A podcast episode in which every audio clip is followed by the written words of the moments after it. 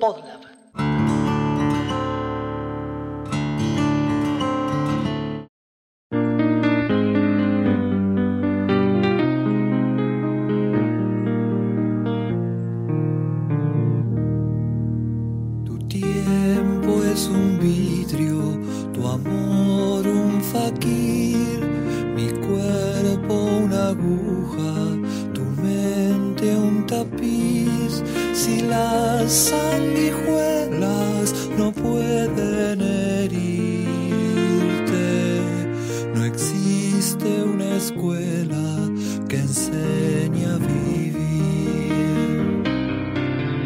Intervenir mucho ahora.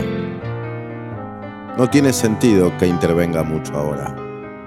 ¿Qué más puedo decir que lo que está sonando en este momento? El ángel vigía, descubre al ladrón, le corta las manos, le quita la voz. La gente se esconde o apenas existe. Las palabras sobran. Se olvida del hombre, se olvida de Dios. La buena música es la que te dice cosas. Suena bien y no transforma a lo que la escuchan en completos pelotudos.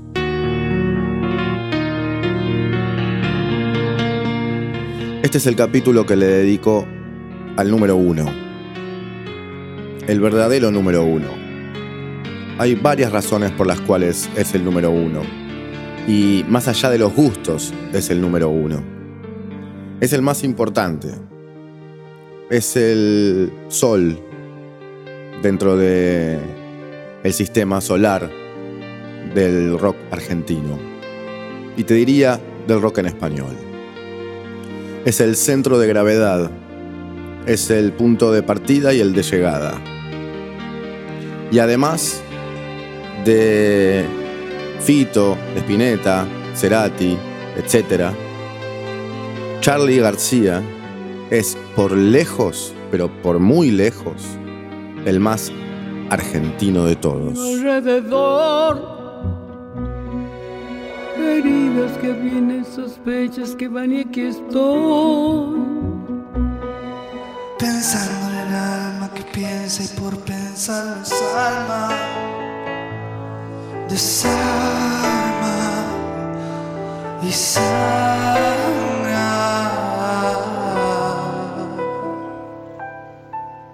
Sin él, nada sería igual. Sin haber recibido lo que él nos dio a los que amamos la música en Argentina, nuestra vida no sería la misma, literalmente. La concepción de la música que tenemos no sería la misma.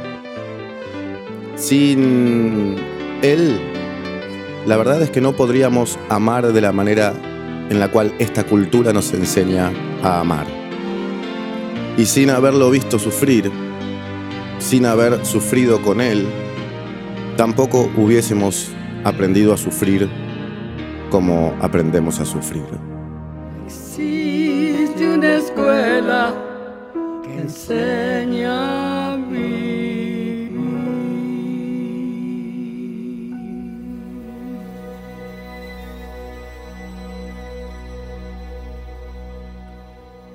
Quizás sí existe una escuela que nos enseña a vivir, pero no es una escuela que vamos y nos sentamos en un pupitre.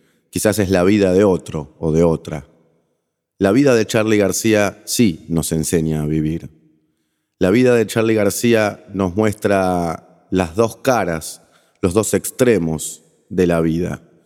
Nos muestra el amor increíble que tenemos cuando miramos a la persona que amamos, a, nuestros hijos, a nuestros amigos, al árbol, al cielo.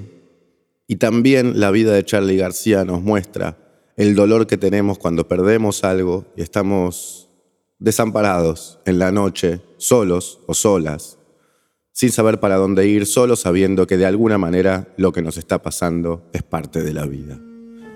La vida de Spinetta no nos enseña eso. La vida de Maradona nos enseña eso. Pero en la música, la vida de Charlie nos enseña eso. Así que sí existe en algún punto una escuela que nos enseña a vivir. Y una de ellas es la vida de Charlie García.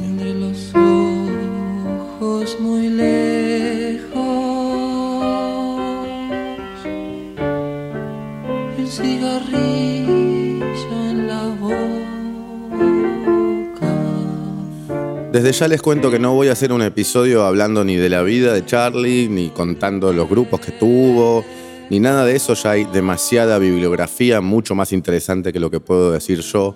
Hay infinidad de videitos en YouTube, hay infinidad de libros eh, explicando y contando la historia de Charlie García. Así que este episodio en realidad lo voy a apuntar a lo que para mí es Charlie García y lo que pienso que es Charlie García en nuestro inconsciente colectivo cultural.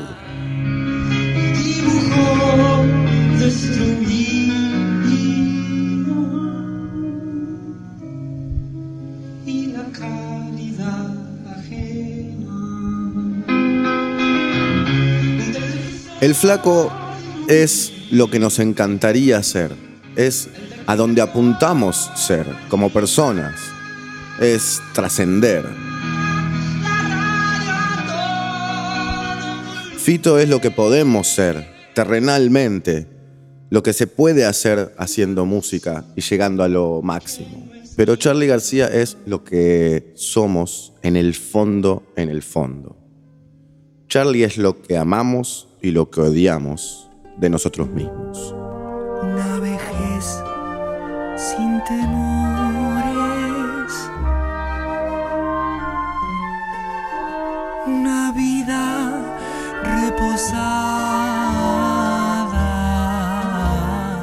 Porque la música de Charlie nos obliga a mirarnos al espejo. La música de Charlie no nos muestra lindos o lindas y talentosos, sin problemas y exitosos.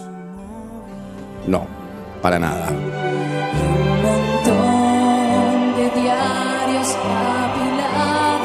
A diferencia de los otros popes del rock o de la música argentina, Charlie siempre nos muestra con su música lo frágiles que somos.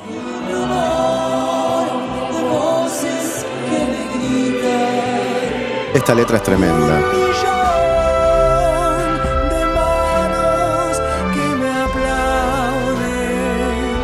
Como Homero Expósito componiendo y escribiendo Naranjo en Flor en la adolescencia, Charlie en su adolescencia escribió esto. Sabía todo. empiece a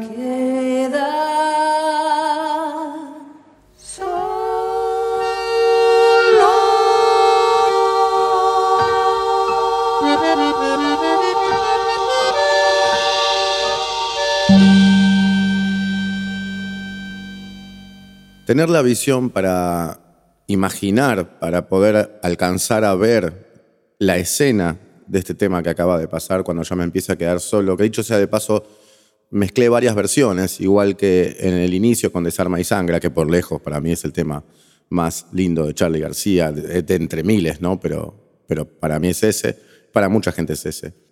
Hay una versión de Hilda Lizarazu con Fabiana Cantilo, una de Abel Pintos, una del Flaco Espineta, grabada en vivo con una calidad, digamos, un poco polémica, y la de Sui Generis, por supuesto. Pero decía, tener la capacidad de imaginar esta escena, la de este tema, habla de una sensibilidad que no tiene nada que ver con la sensibilidad de Spinetta, ni con la sensibilidad de Fito, ni con la de Soda Stereo, ni con la de Los Redondos. Porque ninguno de estos que acabo de nombrar tiene la nostalgia que tiene Charlie en sus, en sus músicas. Lo pictórico del personaje de Buenos Aires moderno, del siglo XX, digamos, la mezcla del rock con el tango, la nostalgia con la euforia, la sobredosis y la subdosis, los extremos, Boca River, como vivimos acá, como lo he dicho en otros episodios, la literatura borgiana y la literatura punk, eso lo tiene solo Charlie García. Por eso Charlie es el número uno y es el sol en el sistema solar del rock nacional. Porque no hay nadie que nos haga reír, llorar, bailar, pensar y querer tirar toda la mierda como lo hace Charlie García.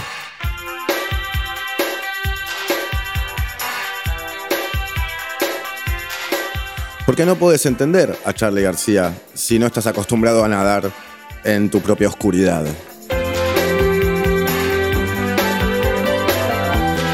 También en tu propio arco iris.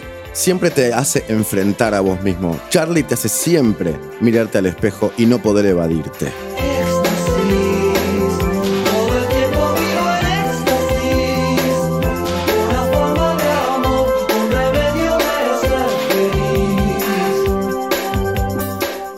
¿Por qué hago tanta mella en este punto? Porque realmente me parece que es el más característico de él en lo que hizo en el rock nacional, en la música.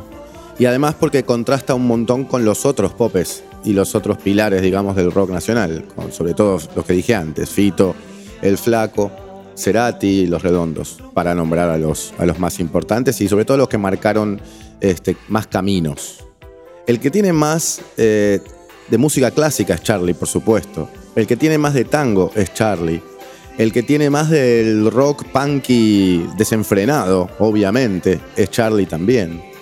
Entonces hay una amalgama de cuestiones, de personalidades o de perfiles que las maneja él en una sola persona y que si te pones a pensar son absolutamente característicos de nuestra idiosincrasia argentina digamos, en principio los extremos. O sea, Charlie es la sensibilidad pura con Desarma y Sangra y Demoliendo Teles. Es el queme con demasiado ego y la sinfonía de Itileda. Todo eso es Charlie, es la misma persona haciendo cosas que tienen que ver mucho con extremos y con picos en cuestiones artísticas que eventualmente no son artísticas, sino más bien humanas, y particularmente muy argentinas.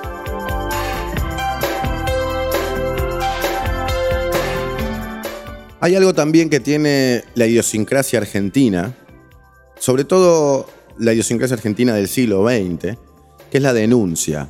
Un poco como hablé en el episodio de tango, de tango del siglo XX, cuando dije que, bueno, que el tango se había transformado en un tango con bronca, porque este país se volvió un país con bronca, sobre todo desde la mitad del siglo pasado en adelante, porque se volvió, bueno, este país de vaivenes económicos, de injusticia, de asesinatos, de golpe de Estado, de poca democracia, etcétera, etcétera, etcétera. Y Charlie es sobre todo el que expone eso en su arte en el medio de toda la idiosincrasia, digamos, europeizada del rock o de la música argentina, porque tiene obviamente el europeizamiento de la música clásica en sus obras con Cerú Girán con La máquina de hacer pájaros, bueno, mismo de Sarma y Sangra en sus cuestiones pianísticas, como lo europeizado del rock, del rock de los Beatles, como lo europeizado del rock un poquito más, más sucio, bien inglés, pero todo mezclado con una nostalgia tanguera argentina. Bueno, cuando ya me empieza a quedar solo, no soy un extraño, a los jóvenes de ayer, mucho tango y mucha idiosincrasia de la bronca, además. Europa, Argentina, siempre criticando al sistema, porque el que siempre criticó al sistema, tanto en la poesía como en la bronca propiamente dicha, fue él.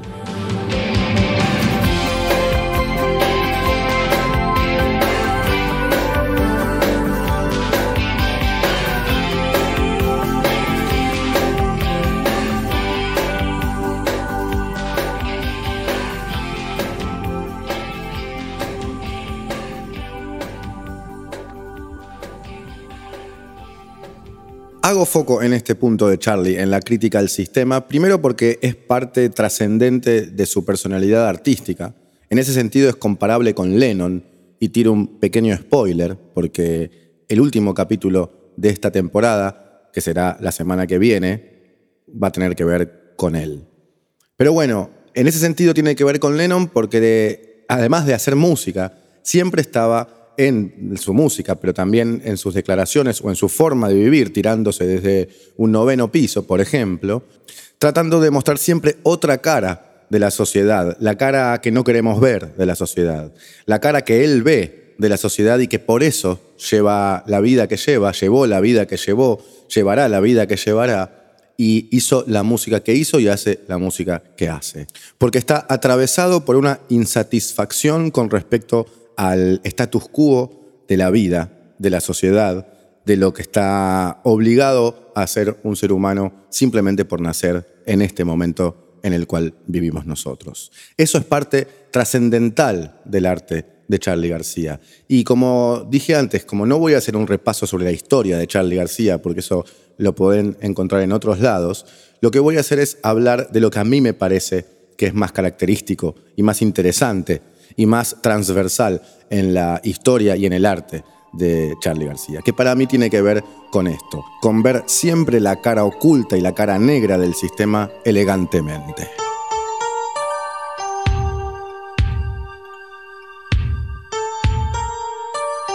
¿Por qué elegantemente? Porque cuando ya me empieza a quedar solo, es una crítica al sistema moderno, a la fama, a los aplausos. Es saber, antes de tirarse de un noveno piso, que no vale nada. Todo el chamullo de la fama y que lo único que importa es lo que pasa en tu cabeza cuando estás solo o sola en tu cuarto. Por eso como primera conclusión personal, Charlie no fue transgresor cuando empezó a tomar falopa. Charlie fue transgresor desde que aprendió sus primeros dos acordes en el piano.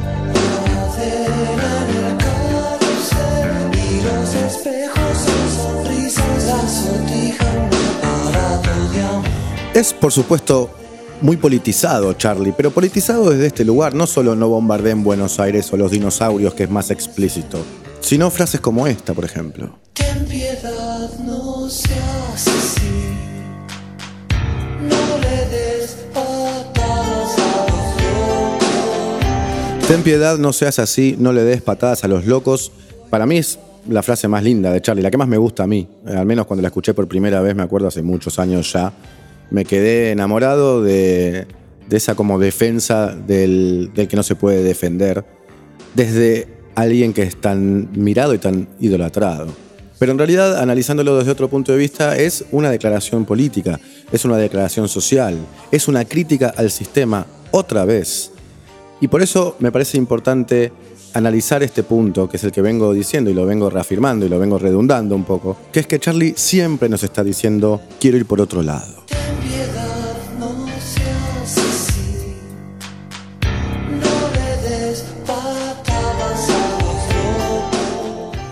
Además, es un sacrificio en un punto también lo que hizo Charlie con su vida. Porque también la forma, digamos, de sufrir que tuvo los últimos años, eh, por lo que todos conocen, tiene mucho que ver con el sufrimiento que le dio ser Charlie García. En ese sentido es muy parecido a Diego Maradona. Y mm, hay gente que dice, yo me voy a preservar, no sé, quizás como Spinetta. Obviamente que no tiene que ver con una decisión, seguramente es un devenir que la personalidad tiene natural. Decir, bueno, yo me preservo, yo me voy, apunto hacia otro lado, quizás me pongo más místico, más espiritual o más superficial quizás, eh, y me refugio en el dinero o en lo que me da la fama, en, en los premios Grammys, etc. Ahora, lo que hizo Charlie fue naturalmente, obviamente, pero lo que pasó con él fue haberse arrojado a la tinta despilfarrada y enchastrada que le dio ser Charlie García y dejar en evidencia para los que estamos mirando, por decirlo de alguna manera, toda esta escena, la mierda que es toda la mentira de la sociedad, de la fama, de la idolatría, de la exposición, de la guita, de la falopa, del arte en el siglo de la supercomunicación, en donde todo es de plástico y muy pocas cosas son reales. Por eso Charlie es el más real de nuestros ídolos, es el más real, el más argentino, el más cercano a la idiosincrasia de todos nosotros y además por eso también es el que más lo sufre. Voy desvaneciendo sin tu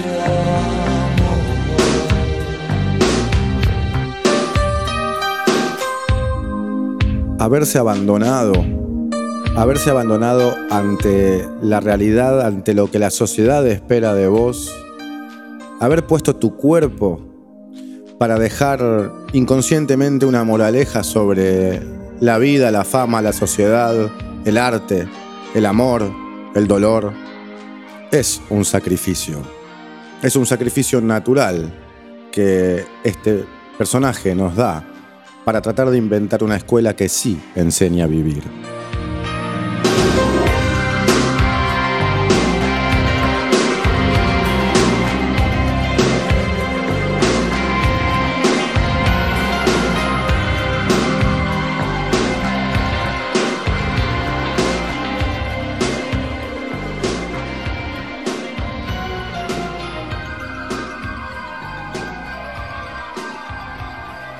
Te recuerdo que toda la música que escuchás en estos episodios la puedes encontrar en la lista, en la playlist de Spotify El Musicópata, buscala y seguila.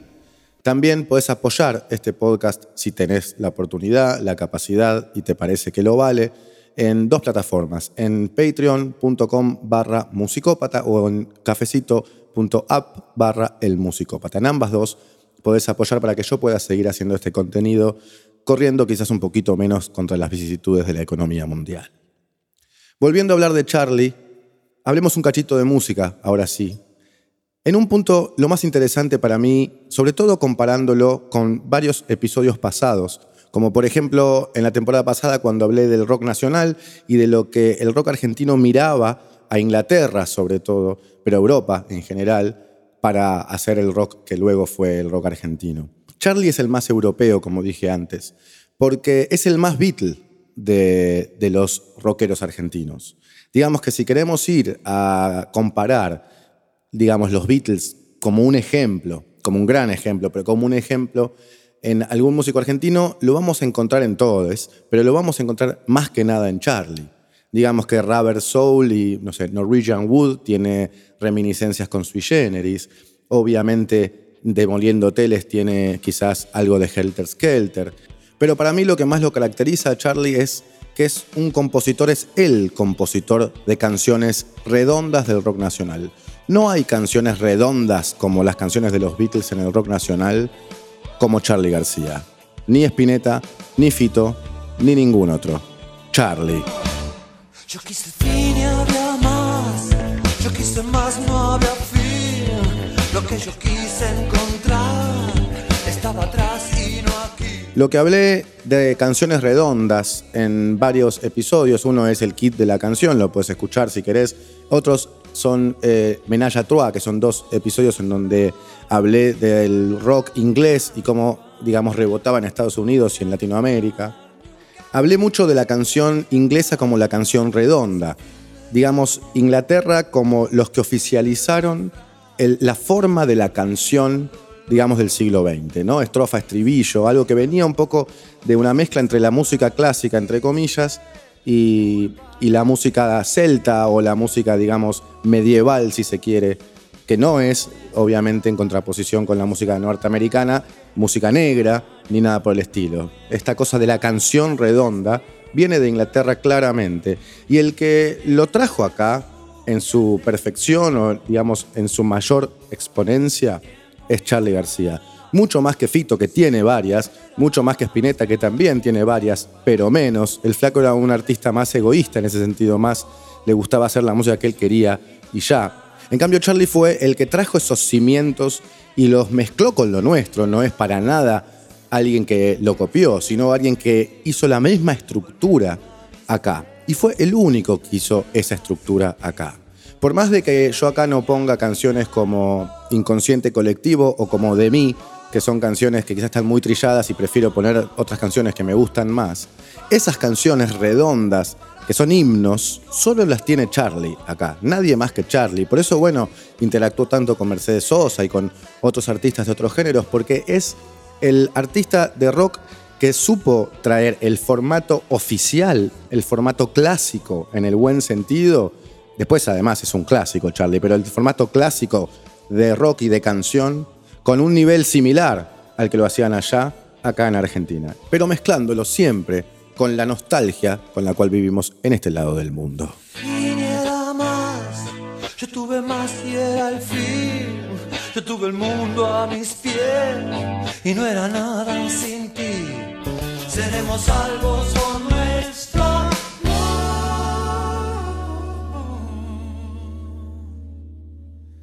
Pero además de tener eso de la canción redonda, las mejores canciones himno del rock argentino son de Charlie. si no todas, con algunas excepciones, no es solo eso.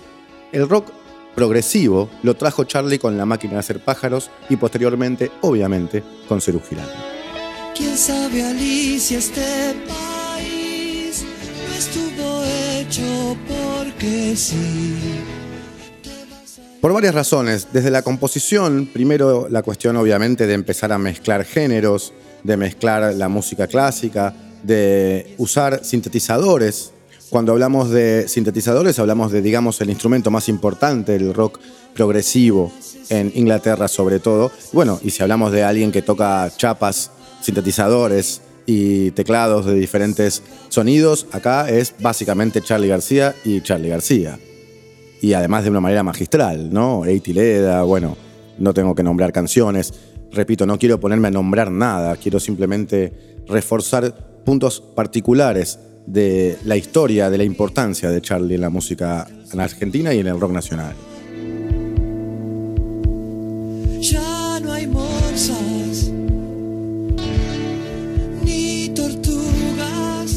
Bueno, morsas y tortugas, onganía e ilia, digamos. Además, siempre, como venía diciendo, hablando de lo que está pasando acá, digamos, comprometido políticamente, sin volverse panfletario ni militante, por supuesto, pero haciendo rock progresivo, mezclado con la idiosincrasia de acá, como vengo diciendo. Eso lo inventó Charlie también.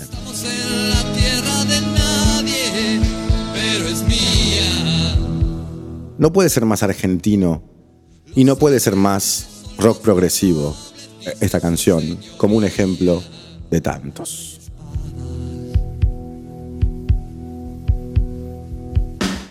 Pero si queremos ir a la parte más punky, también, como dije antes, la trajo Charlie. Porque no es todo refinamiento, música clásica, poesía y nostalgia tanguera. También hay bronca, mucha bronca. Es el que más bronca tiene, quizás. Y más denuncia. Denuncia. Videla, otra vez. Poder, otra vez. Luchar por la libertad. Fascistas. Altar.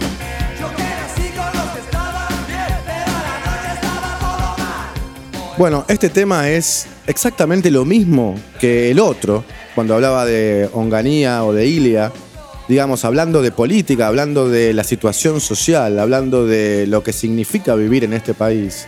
Pero en cambio de hacerlo desde el refinamiento hermoso de Canción de Alicia en el País, demoliendo hoteles, diciendo basta, me aburrí, y una especie de Bob Geldof en Pink Floyd, en la película, en The Wall en realidad, cuando empieza a tirar la televisión. Bueno, demoliendo hoteles es un poco lo mismo. Siempre, como dije, con denuncia. O sea, tanto Canción de Alicia en el País como Demoliendo Hoteles, como Los Dinosaurios, como Inconsciente Colectivo, obviamente, como toda la obra de Charlie tiene denuncia. Todo el tiempo tiene denuncia. Desde la poesía o desde la bronca siempre hay denuncia.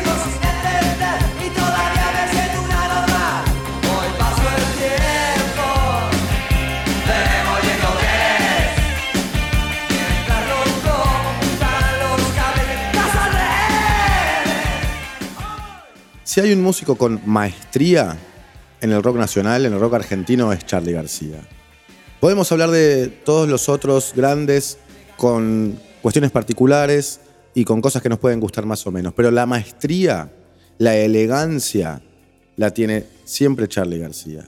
Lo magistral, lo hermoso además, es que sea elegancia, sea maestría, sea clasicismo, mezclado con punk, mezclado con folk, como en Sui Generis, mezclado con rock progresivo, como en Cerú Girán o La Máquina. Digamos, tocando todas las vertientes que han habido en el mundo, él solito, trayéndolas acá y haciéndolas ser de acá. Porque todo lo que estoy hablando, además, sobre todo el punto más importante en el cual al menos yo quise que gire este episodio, es sobre la denuncia de Charlie en su obra. En toda su obra está denunciando este sistema y esta sociedad.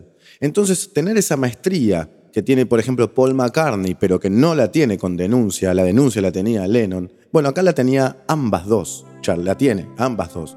Charlie García. Por eso es muy argentino, porque Argentina, así como dije en los episodios del tango nuevo, se transformó en un país de golpes de Estado, de desapariciones y de injusticias. Entonces no existe ser un músico bien argentino si no estamos denunciando al menos todo lo que nos pasa en este país. Por eso, él se puede dar el lujo de hacer una versión del himno nacional argentino y no solo que lo aceptemos, sino que nos encante. A mí particularmente me encanta. Obviamente cuando digo bien argentino no me refiero a algo nacionalista, ¿no? Me refiero a expresar el dolor que hay en un país del tercer mundo, mezclado con esa elegancia que tenía el tango, como dije en esos episodios. Ambas cosas al mismo tiempo. Porque ser argentino es reír y llorar al mismo tiempo.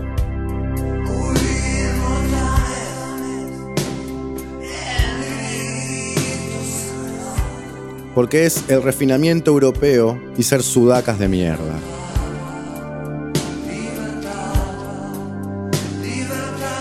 Porque es pueblos originarios habiendo sido robados, usurpados, invadidos todo eso es ser argentino. Es los milicos. Es Piazzola, es Gardel. Pero al mismo tiempo es un holocausto. Literal. Y no es que esté haciendo un spot para el gobierno sobre lo que es el argentino, ni una propaganda de Quilmes. Lo digo porque realmente pienso que Charlie García es eso. Es todo esto que estoy hablando. Es la conciencia de todo lo que es ser de este lugar en el mundo, con todo lo que tiene que ver tenerlo de acá y tenerlo de allá, y mezclarlo de una manera magistral para hacerlo absolutamente propio.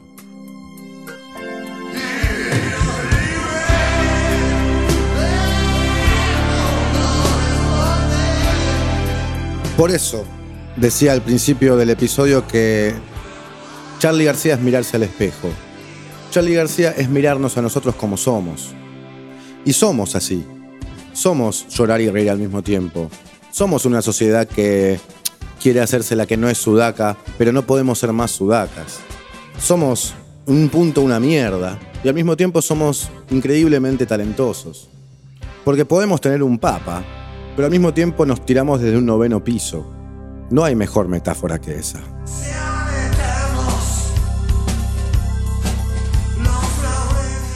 Por eso no les pasa lo mismo a los que no son argentinos con Charlie. Si sos argentino y hablaste con mexicanos, con uruguayos, inclusive con españoles, les puede gustar Charlie, pero les gusta más Soda Stereo, Fito, Calamaro. Y si sos extranjero, quizás me podés escribir en arroba Raf Varela con dos Fs por Instagram y me contás qué te pasa con Charlie. Estoy seguro que te pasa algo, pero no lo que nos pasa a nosotros los argentinos. Lo que nosotros empatizamos con él es porque entendemos de dónde viene. Porque no hay nadie que nos represente mejor, con lo bueno y con lo malo, que nos dibuje mejor que Charlie García.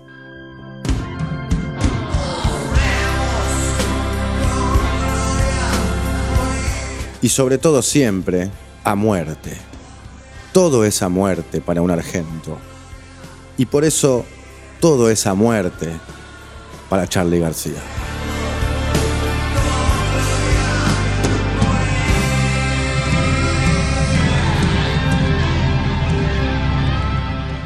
Chau, me voy a hacer un mate. No dejen de ver música en vivo.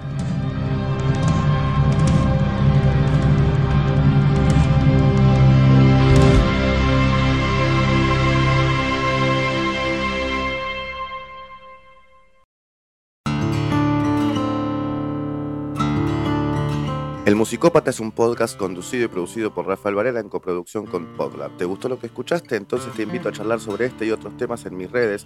Me encontrás como arroba Raf Varela con dos Fs en Instagram.